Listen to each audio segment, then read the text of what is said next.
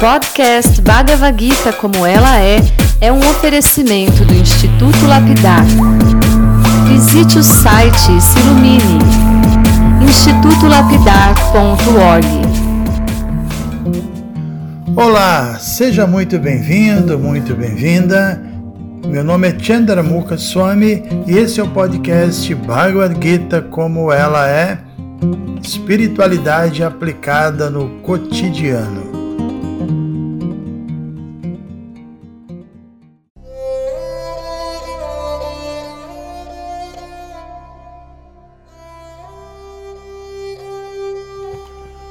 Muito bom dia a todos vocês. É com muito prazer que nós estamos iniciando hoje nossas leituras e comentários do capítulo 9 da Bhagavad Gita, intitulado Raja Gurya, o conhecimento mais confidencial e por isso o mais secreto também. Né? Então a gente tem comentado durante nossos áudios sobre a importância de acessarmos o conhecimento transcendental. A gente tem enfatizado que a diferença entre conhecimento material e conhecimento transcendental é que o primeiro, o conhecimento material, ele é fruto de experiências empíricas, que na literatura védica é denominado pela palavra pratyaksha. Pratyaksha é uma palavra composta, né, que surge da união é, da palavra prapti, que significa obtenção, com a palavra aksha, que significa visão. Enfim, pratyaksha significa percepção direta, aquilo que pode ser percebido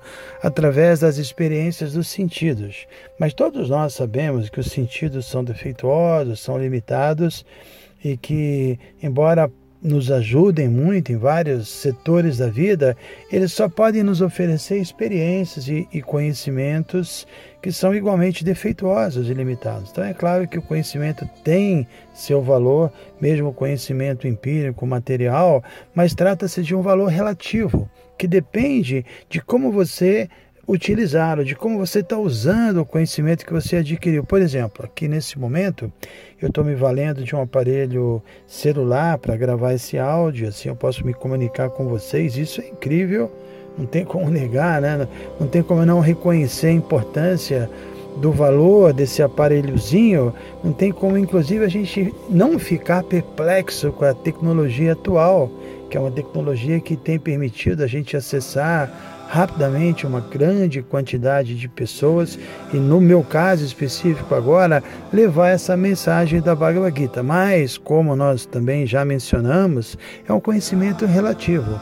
Eu, eu posso usá-lo para transmitir a mensagem de Krishna ou para qual, qualquer outra finalidade mundana, como certamente a maioria faz.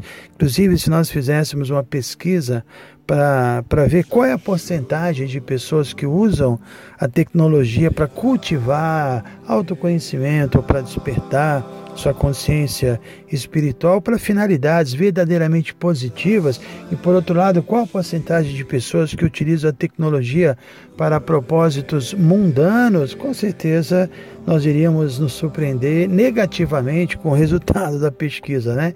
Então, o conhecimento material é simplesmente material. Parece redundante dizer isso, mas o que eu quero enfatizar é que tudo que é material é relativo, pode ser usado tanto para o bem quanto para o mal, ou tanto para a nossa libertação desse cativeiro material, quanto para o nosso enredamento. E com certeza, vocês se lembram da afirmação que Krishna faz no início do capítulo 6, quando ele diz que a mente pode atuar ou como a pior inimiga da alma corporificada, ou como sua melhor amiga. E a tecnologia material, o avanço material, é a mesma coisa. Eu costumo dizer que no momento atual, Krishna está tá, tá dando, está oferecendo, está distribuindo cordas para todos nós. E a gente pode usar essas cordas para subir, para nos elevar, para nos engrandecer espiritualmente, ou a gente pode usar as mesmas cordas para nos enforcar, né?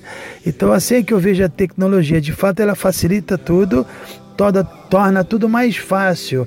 Mas assim como a tecnologia facilita a nossa conexão com a espiritualidade e pode nos ajudar a despertarmos espiritualmente, a mesma tecnologia também facilita nosso vínculo com coisas nefastas, mundanas, perigosas, que só servem para prolongar ainda mais o nosso condicionamento material, aumentar as nossas páginas né, na história da, do nosso, da nossa existência material. O pior é que nunca foi tão fácil se enforcar como hoje em dia. Tá bom de se enforcar, tá muito fácil de se enforcar, né? Então, por outro lado, para quem busca conhecimento espiritual e que tem discernimento, porque também buscar conhecimento espiritual pode ser uma coisa muito subjetiva e se a pessoa não tiver discernimento, ela vai acabar comprando gato por lebre, né? Então, quem tem discernimento e está buscando, também a tecnologia tem facilitado, né? Então, Pratyaksha, o conhecimento obtido com a ajuda dos sentidos, é um tipo de, de conhecimento que tem um valor relativo, não definitivo, até porque a gente está falando de um conhecimento impreciso, que é sujeito a defeitos, que não é um conhecimento definitivo.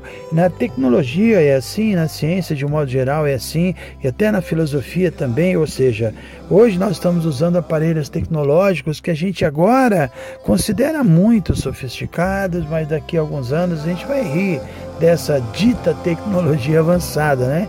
Então hoje, por exemplo, um cientista em particular apresenta uma teoria e recebe aplausos, e aí amanhã, amanhã uma nova geração de cientistas rebate sua teoria, desmonta sua tese, apresenta uma nova, muito mais completa, aí recebe louvor pelo seu feito, ele nem sequer considera que a próxima geração também vai desbancá-lo, vai identificar suas falhas, vai apresentar uma nova tese. Isso também acontece na filosofia ou qualquer campo que dependa dos sentidos, da mente e do intelecto, e como já dissemos, são limitados, são defeituosos. Por isso Jesus disse: Eu falo de coisas terrenas e vocês não compreendem o que dizer quando eu falar de coisas divinas, de coisas espirituais. Enfim, nos nossos primeiros áudios da Bhagavad Gita, nós falamos sobre a natureza do conhecimento transcendental, tentamos deixar claro que o conhecimento transcendental não está sujeito a esses defeitos que acabamos de mencionar, porque o conhecimento védico ele é descendente, né? É, tecnicamente é chamado a Paulo cheia, não tem uma fonte material, ou seja, ele, ele descende do mundo espiritual. É uma manifestação divina, uma revelação que, que é oferecida a nós pelos avataras. Né? Os avataras são seres que habitam o mundo espiritual, são seres perfeitos e que descem à Terra para oferecer informações que nós não seríamos capazes de acessar por conta própria, ou seja, se trata de um conhecimento muito valioso, que é uma informação que a gente não teria acesso. Outra possibilidade é um conhecimento que foi realizado por grandes almas e essas grandes almas bondosamente registraram suas realizações em escrituras devocionais, né? E nesse ponto, aí é importante a gente voltar a falar um pouquinho sobre Pratyaksha, ou percepção direta, porque nesse caso a percepção direta não é apenas assim aceitável, mas é extremamente valiosa e até imprescindível, né? Deixa eu tentar explicar isso melhor. Uma coisa é sem aceitarmos uma referência verdadeira, a gente tentar entender a transcendência por esforços pessoais, criar o nosso próprio caminho, inventar nossa nosso método espiritual e outra bem diferente nós aceitarmos o conhecimento transcendental e baseado no conhecimento adquirido, como por exemplo o conhecimento revelado aqui na Bhagavad Gita, então a gente tenta aplicá-lo, tenta realizá-lo e aí sim essa experiência direta você aplica um conhecimento que descende, conhecimento sagrado, conhecimento divino, coloca ele na prática e, e realiza ele. Isso é uma pratyaksha, uma percepção direta, perfeita, essencial, assim como qualquer teoria precisa ser comprovada, da mesma forma, qualquer informação espiritual precisa ser comprovada, precisa ser realizada pelo praticante ou pelo estudante. Então, o conhecimento precisa sair do campo teórico, precisa entrar no campo real, no campo prático, precisa se transformar em realização espiritual, e é disso que esse capítulo trata Radya Gurya, o conhecimento transcendental realizado na prática, que é secreto, que é o maior de todos os segredos, não é um conhecimento apenas teórico, é completamente confidencial, até porque as realizações espirituais das grandes almas, elas estão guardadas, estão alojadas nos corações deles. E eles revelam somente aquelas pessoas que demonstram qualificação para acessar o conhecimento e para compreender esse conhecimento, né? Então, nós falamos sobre a obtenção de conhecimento através da visão aksha, né, que o termo técnico não é pratyaksha, mas vale lembrar também que a visão, que ela, ela não atua independentemente, ela precisa de luz. Por exemplo, eu posso ter uma visão muito boa, ela pode, a minha visão pode estar em pleno funcionamento, mas de repente à meia-noite, quando não há o mínimo raio de sol e se nenhuma lâmpada estiver acesa, eu não vou conseguir enxergar absolutamente nada. Então, uma coisa é o indivíduo ter sua visão perfeita e outra é ele estar numa ambiente iluminado. Sem luz, nossa visão não vai nos ajudar muito. Então, nesse caso, a gente pode comparar a inteligência de um indivíduo à visão. Ou seja, alguém pode ser muito, muito inteligente, mas se ele não tiver acesso à luz do conhecimento transcendental, ele não vai conseguir enxergar as coisas como elas são, mesmo o conhecimento material também é uma espécie de luz, mas é uma luz relativa, uma luz pequena, uma lampadinha minúscula com pouca voltagem, que traz uma iluminação limitada. Por outro lado, a luz do conhecimento transcendental é como a luz do sol, que é plena e é mais do que suficiente. Né? Somente o conhecimento transcendental é que vai nos iluminar plenamente. O, exemplo da escuridão da noite é, é mesmo muito pertinente, que quando o sol se põe, e aí a noite cai, uma cidade vai precisar acender milhares e milhares de lâmpadas para os habitantes poderem enxergar, mesmo que parcialmente. Mas quando no dia seguinte o sol reaparece, aí o seu poder de iluminar é tão grande que a gente pode apagar todas as luzes, né? Então, de forma semelhante, quando o sol do conhecimento transcendental nasce no horizonte do coração de um indivíduo, aí ele se sente pleno, ele se sente iluminado internamente e ele não sente mais a necessidade necessidade de qualquer outro tipo de luz. É claro que mesmo uma pessoa eliminada se vale do conhecimento tecnológico, do conhecimento científico, mas ele não tem mais a ilusão de que esse conhecimento mundano vai torná-lo satisfeito, vai torná-lo pleno, vai torná-lo pleno em todos os aspectos. Ou seja, não há nenhum mal em usarmos o conhecimento científico e tecnológico para facilitar a nossa vida. O problema está em acreditarmos que a meta da vida é unicamente nos dedicarmos ao cultivo do conhecimento, acreditarmos que todos os nossos problemas serão solucionados meramente através do progresso material. Isso sim é um grande equívoco, é uma ilusão. O progresso material a serviço da autorrealização pode sim ser muito bem-vindo, caso esse progresso material não nos confunda, não aumente a nossa fé na busca da felicidade material ou não nos acostume excessivamente a uma vida de conforto material, né? Uma coisa é a gente alcançar um conforto básico para a gente poder levar uma vida de forma digna e ao mesmo tempo fixos na autorrealização espiritual. Isso é muito bom. Mas outra coisa bem diferente é nos tornarmos acomodados a ponto de nos tornarmos apáticos à vida espiritual e com aversão, repulsa às austeridades necessárias para o progresso espiritual, porque o progresso material pode nos tornar realmente acomodados. Então, como a gente já mencionou, mesmo trilhando o caminho de Bhakti, que é considerado um caminho bastante agradável, um caminho sublime, que não requer tanto, tanta penitência e sacrifício, né?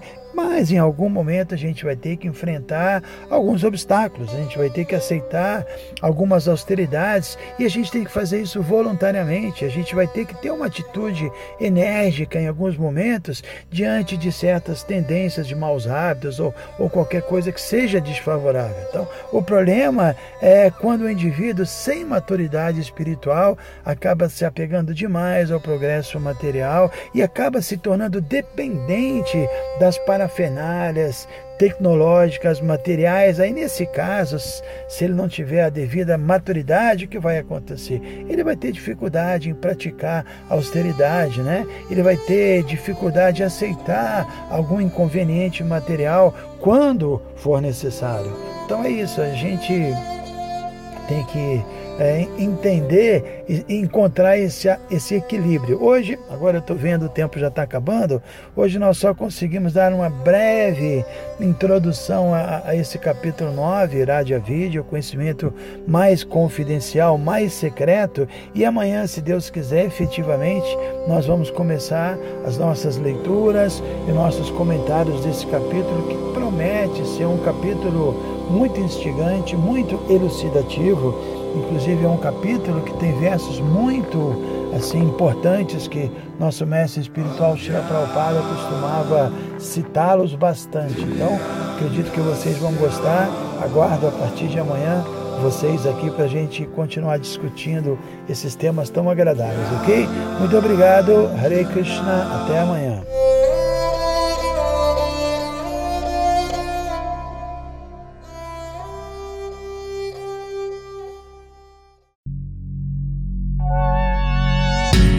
Se você se interessa por este conteúdo, não deixe de fazer o curso Bhagavad Gita para iniciantes com Chandramukha Swami. Para você se informar, é só entrar no site institutolapidar.org. Você vai ver que é um curso completo. Você vai estudar todos os 700 versos e vai entrar nos principais elementos filosóficos da Bhagavad Gita são bem mais de 100 horas de estudos. Você pode assistir a hora que quiser e quantas vezes quiser. Dá um pulinho lá então. institutolapidar.org